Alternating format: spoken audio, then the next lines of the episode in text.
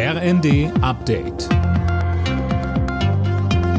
Stündlich neu. Auf den Punkt informiert. Ich bin Daniel Stuckenberg. Vor der Küste Süditaliens wird es nach dem Bootsunglück immer unwahrscheinlicher, noch Überlebende zu finden. Das Boot mit Geflüchteten an Bord ist durch heftigen Seegang untergegangen. Die Rettungskräfte haben rund 60 Tote geborgen. Etwa 80 Menschen konnten gerettet werden. Viele Menschen werden noch vermisst. EU-Kommissionspräsidentin von der Leyen sprach von einer Tragödie und forderte die Asylreform in der Europäischen Union schneller voranzubringen. Kanzler Scholz will mehr indische Fachkräfte für Deutschland gewinnen und damit dem Fachkräftemangel hier entgegenwirken.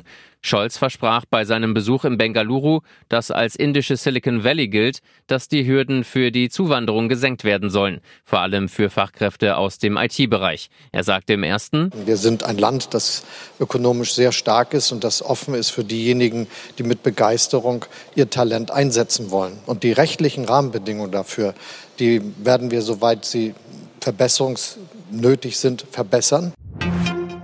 Die Ukraine plant wohl für das Frühjahr einen Gegenschlag gegen die russische Armee. Damit rechnet der Vizechef des ukrainischen Militärgeheimdienstes. Mehr von Anne Brauer. Wann genau die ukrainische Gegenoffensive startet, das hängt unter anderem von den westlichen Waffenlieferungen ab, sagte der Geheimdienstvize den Funke-Zeitungen.